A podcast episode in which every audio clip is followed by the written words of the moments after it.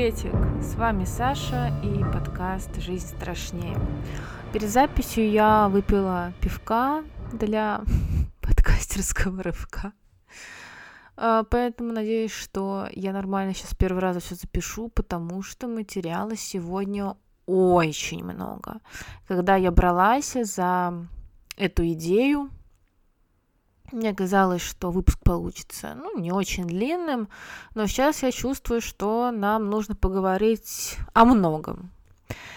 Сегодняшний фильм идеально подошел бы для рождественского эпизода, как вы можете уже понять по названию, но я решила рассказать о нем в рамках серии выпусков, выпусков о хоррорах, снятых по мотивам реальных событий. До зимних праздников еще далеко, Вдруг не доживем, кто знает. Напоминаю, что это второй выпуск в серии из трех подкастов о хоррорах, основанных на реальных кейсах. Еще напоминаю, что у меня в телеграм-канале разыгрывается прикольный подарочный набор. Так что зайдите, чекните. Розыгрыш состоится уже скоро, 21 апреля, в день рождения подкаста. Пока там поучаствую в высших, не очень много, поэтому торопитесь. Итак, фильм «Черное Рождество» вышел на экраны в 1974 году, а потом получил два ремейка в 2006 и в 2019. Оригинальный канадский фильм «Черное Рождество» является одним из первых слэшеров, а слэшер – это один из моих самых любимых поджанров ужасов. Так что даже паршивые ремейки я могу посмотреть с искренним удовольствием. А фильм 2019 года как раз таким и является. Название фильма прошло долгое испытание. Сценарий назывался «Останови меня». В американском прокате фильм крутили под названием «Тихая ночь, зловещая ночь», а для показа на ТВ фильм назвали «Незнакомец в доме». Но в конце концов за фильмом осталось название «Черное Рождество». Кроме того, выпуск фильма на ТВ сопровождали неудачи. Буквально за пару недель до выхода случилась трагедия. Произошло двойное убийство в женском кампусе. Как позднее выяснилось, это было дело рук небезызвестного Теда Банди. Убийства в женском общежитии пересекались с фильмом, поэтому было решено отложить премьеру, дабы не будоражить общественность. В прошлом выпуске я сначала рассказала вам true crime истории об обрядах экзорцизма, которые закончились гибелью де- для девушки. А затем мы обсудили фильм «Шесть демонов Эмили Роуз». Сегодня мы пойдем от обратного. Сначала мы поговорим о фильмах, а затем познакомимся с событиями, которые легли в основу «Черного Рождества». И, кстати, история вдохновения сценариста тоже достаточно любопытна и неоднозначна. Окей, let's go.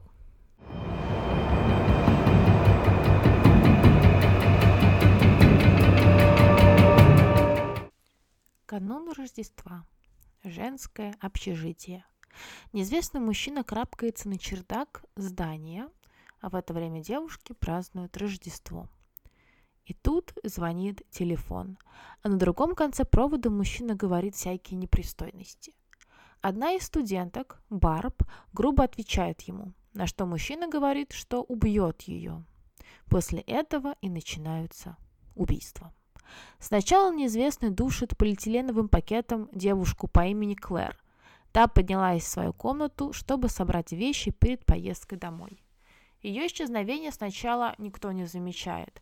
На следующий день за ней приезжает отец, и оказывается, что та пропала. Вот здесь мы уже сталкиваемся с жуткой ситуацией. Трупак Клэр находится прямо в доме. Кажется, что его вот-вот и найдут, но все проходят мимо. Осознание, что труп прямо под боком, но всем плевать, пугает. Ну и, конечно, еще сильнее пугает осознание того, что в доме находится маньяк, и никто тоже об этом как бы ни сном, ни духом. В кампус приезжает батя этой девушки, но тоже не находит труп своей дочери. Он обращается за помощью к подругам Клэр, к полиции, к главе женского общежития, но всем либо плевать, либо еще больше плевать. Вообще полный бардак. Все бухают, творится черти что. Главная тетка, которая должна следить за студентками и которую они называют house mother, постоянно бухая. Барб, которую мы часто видим на экране, тоже. В полиции отказываются помочь, потому что считают, что девушка просто где-то затусила, а Барб вообще бухает и курит прямо в участке перед носом полицейского. Главная героиня фильма, Джесс, сообщает парню Клэр об исчезновении девушки, и они вместе едут в участок, где узнают, что 13-летняя школьница по имени Дженис тоже исчезла, и начинаются поиски пропавших девушек. Тем временем глава общаги в поисках своего кота лезет на чердак, где видит тело Клэр, но она не успевает никому сообщить об этом, потому что прямо на месте маньяк убивает ее железным крюком. А отряд, который э, ищет девушек, находит в парке тело убитой старшеклассницы Дженис, и тем самым у нас уже с вами три трупа. Странные звонки продолжаются, и Джесс сообщает о них в полицию. Через некоторое время в общагу приезжают полицейский и телефонный мастер, который устанавливает жучок для определения местоположения звонящего. Следующей жертвой маньяка становится алкоголичка Барб, с которой мы уже знакомы. Убийца закалывает ее стеклянной статуэткой единорога, пока та спит у себя в комнате. Еще одна студентка заходит в комнату Барб, чтобы проверить ее, но маньяк закрывает дверь и убивает девушку за кадром. Мы ее убийство не видим, но труп ее мы увидим. Спойлер. Полиции удается отследить звонки. И оказывается, что они исходят из этого же дома. Становится понятно, что убийца внутри. Полиция говорит Джесс срочно покинуть здание, но девушка идет за своими подругами. К сожалению, она находит лишь их трупы. Маньяк нападает на Джесс, той удается спрятаться в подвале. Туда через окно забирается ее молодой человек, Питер, а она не знает, можно ли ему доверять, поэтому забивается в угол. В конце фильма приезжает полицейский и находит Питера мертвым, а Джесс без сознания. Они предполагают, что именно Питер был убийцей, но перед финальными титрами нам показывают чердак, где убийца все еще жив и бормочет. «Агнеса? Это я, Билли!» Фразу, которую мы не раз слышим от него на протяжении фильма. Получается, что убийца все еще жив, а финал остается открытым. Давайте поговорим про образ маньяка в этом фильме. Мы ни разу полностью не видим его, только силуэт, тень или глаз, наблюдающий за студентками. Но несколько раз камера показывает нам общагу от его лица, как он карабкается на чердак, например. Прикол в том, что не было одного актера, который бы сыграл Билли полностью. Местами это оператор, который приклеил к себе камеру, снимал все от лица убийцы, и руки тоже в кадре, получаются руки оператора. Где-то голос Билли принадлежит режиссеру фильма, где-то актеру Нику Манкуза, а где-то вообще актрисе, имя которой никто не смог вспомнить впоследствии. Очевидно, что Билли какой-то больной ублюдок. Не только потому, что он в принципе убийца, а потому что странно сам с собой разговаривает, делает криповые звонки. Он называет себя Билли, а также постоянно обращается к некой Агнессе. Личность и мотивы маньяка так и не раскрываются, и сделано это намеренно, чтобы образ убийцы был более пугающим. Критики утверждают, что зрители могут наложить на этого загадочного персонажа свои собственные страхи и сформировать свои собственные представления о нем и его мотивах. Но в ремейке 2006 года личность и мотивы персонажа раскрываются в полной мере. Так что, чтобы подробнее обсудить маньяка, перейдем к следующему фильму. Ремейк 2006 года происходит в таком же сеттинге. Канун Рождества, женский кампус, таинственные звонки и убийства. Главным является то, что образ маньяка здесь приобрел четкость. Мы узнаем историю Билли, причины его безумия и мотивы жестоких убийств. Билли родился с тяжелым заболеванием, желтухой, но мало было ему проблем со здоровьем, его мать жестоко с ним обращалась.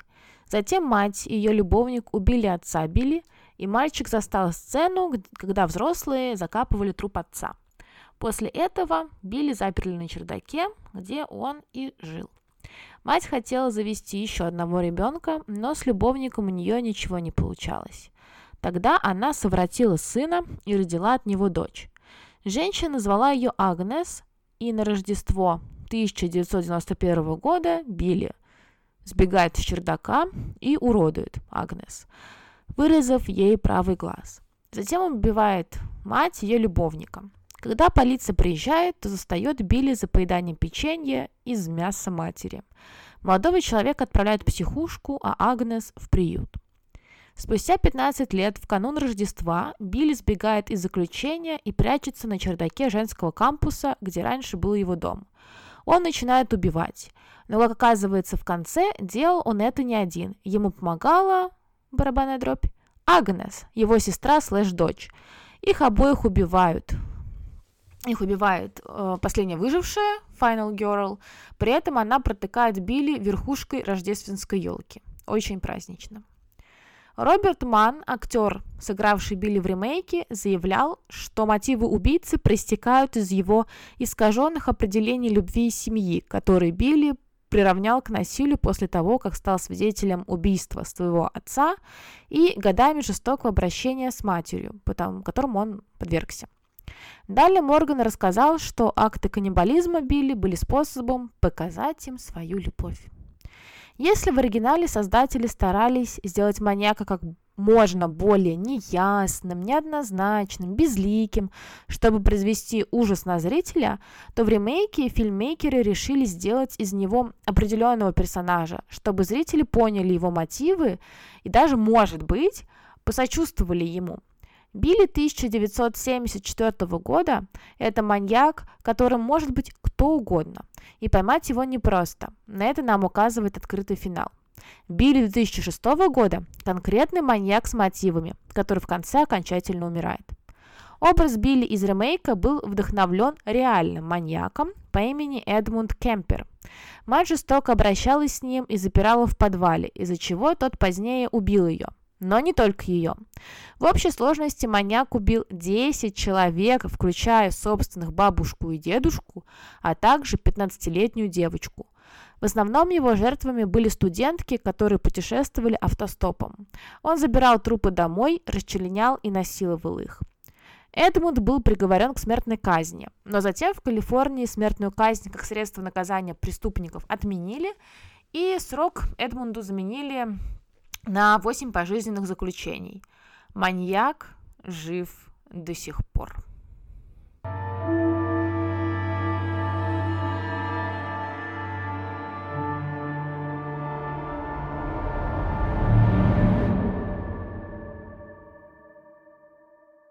Перейдем теперь к фундаменту, на котором базируется оригинальное Черное Рождество – Сложность заключается в том, что сценарист фильма Рой Мур умер, не успев, да и вроде как не особо желая, дать интервью по поводу своего творения.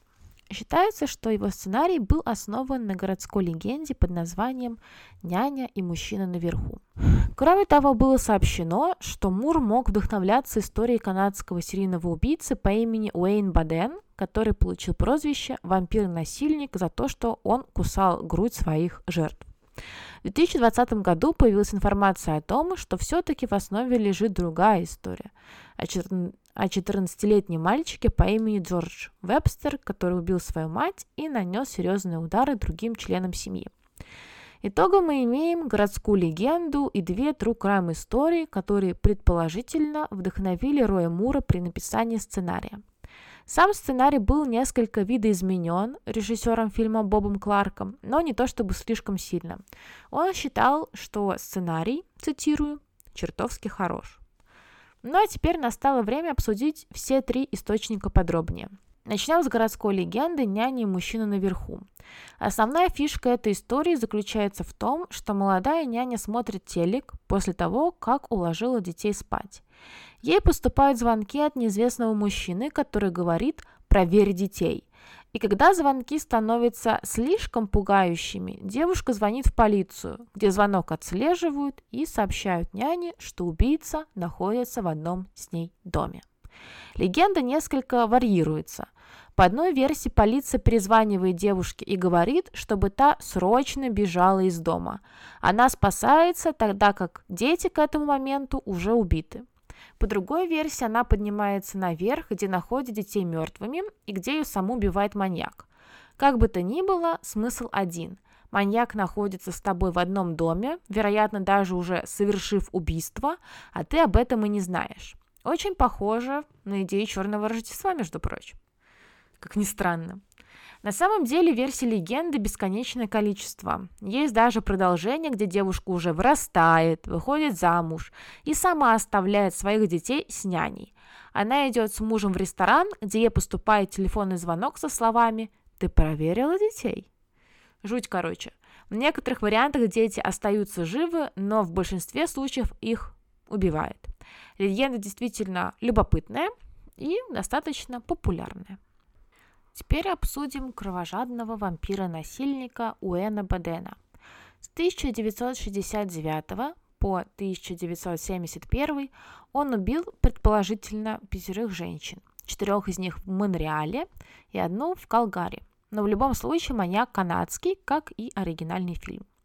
Первой жертвой маньяка стала Норма Ваянкур, 21-летняя учительница из Монреаля – она была изнасилована и задушена, а на ее груди остался отпечаток зубов от укуса. Следов борьбы обнаружено не было. Полиция не смогла найти преступника, и дело понемногу стало затихать, но затем, 3 октября 1969 года, в жилом комплексе в центре Монреаля был найден труп Ширли Одет. Девушка была одета, но при этом жестоко изнасилована, а на ее груди были знакомые следы укусов. Не было найдено никаких следов борьбы, а бывший бойфренд Ширли утверждал, что она связалась с доминирующим мужчиной, потому что хотела раскрыть более темную сторону своей сексуальности.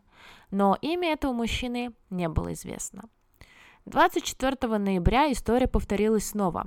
У себя дома было найдено тело девушки Мариэль Аршамбо – Накануне, 23 ноября, она ушла с работы вместе с молодым человеком, которого представила по имени Билл, и на следующее утро она не вышла в ювелирный магазин на работу.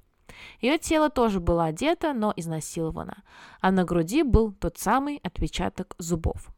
Спустя два месяца, 16 января 1970 года, 24-летняя Джин Рэй должна была пойти на свидание со своим бойфрендом. Он приехал за ней, но дверь ему никто не открыл. Молодой человек ушел, но вернулся позже и обнаружил, что дверь не заперта. Внутри лежало обнаженное тело его убитой девушки, но никаких следов укусов не было. Предполагалось, что парень убитый спугнул маньяка, когда постучал в дверь. Еще одним отличием от предыдущих убийств было то, что под ногтями жертвы были обнаружены следы убийцы, то есть девушка боролась. И, наконец-то, в 1971 году в Калгари был арестован подозреваемый Уэн Баден. Он изнасиловал и убил 33-летнюю учительницу Элизабет, Элизабет Портеус. На ней были и следы укусов, и следы борьбы – под ее обнаженным телом была найдена запонка, которая принадлежала убийце.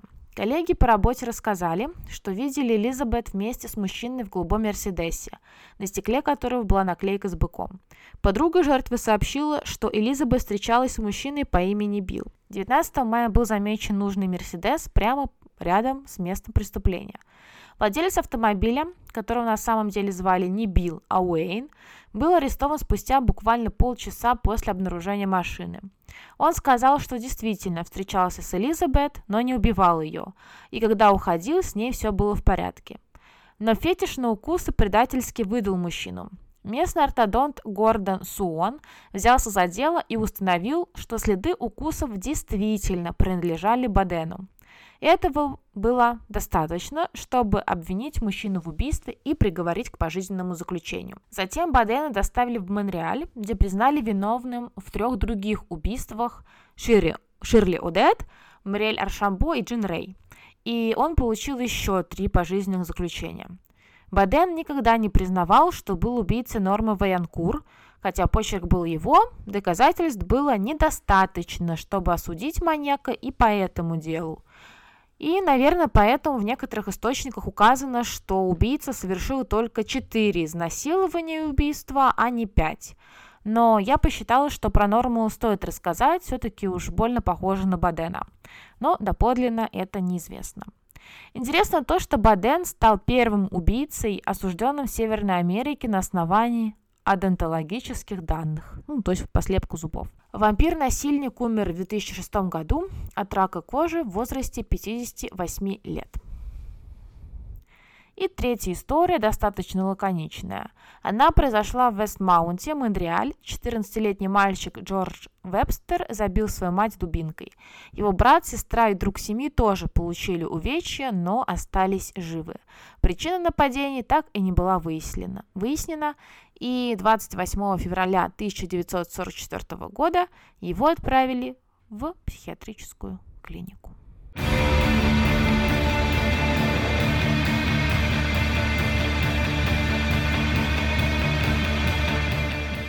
Ох, сколько информации на вас вылилось. Мы обсудили два фильма, одну городскую легенду и три true crime истории. Too much, по-моему.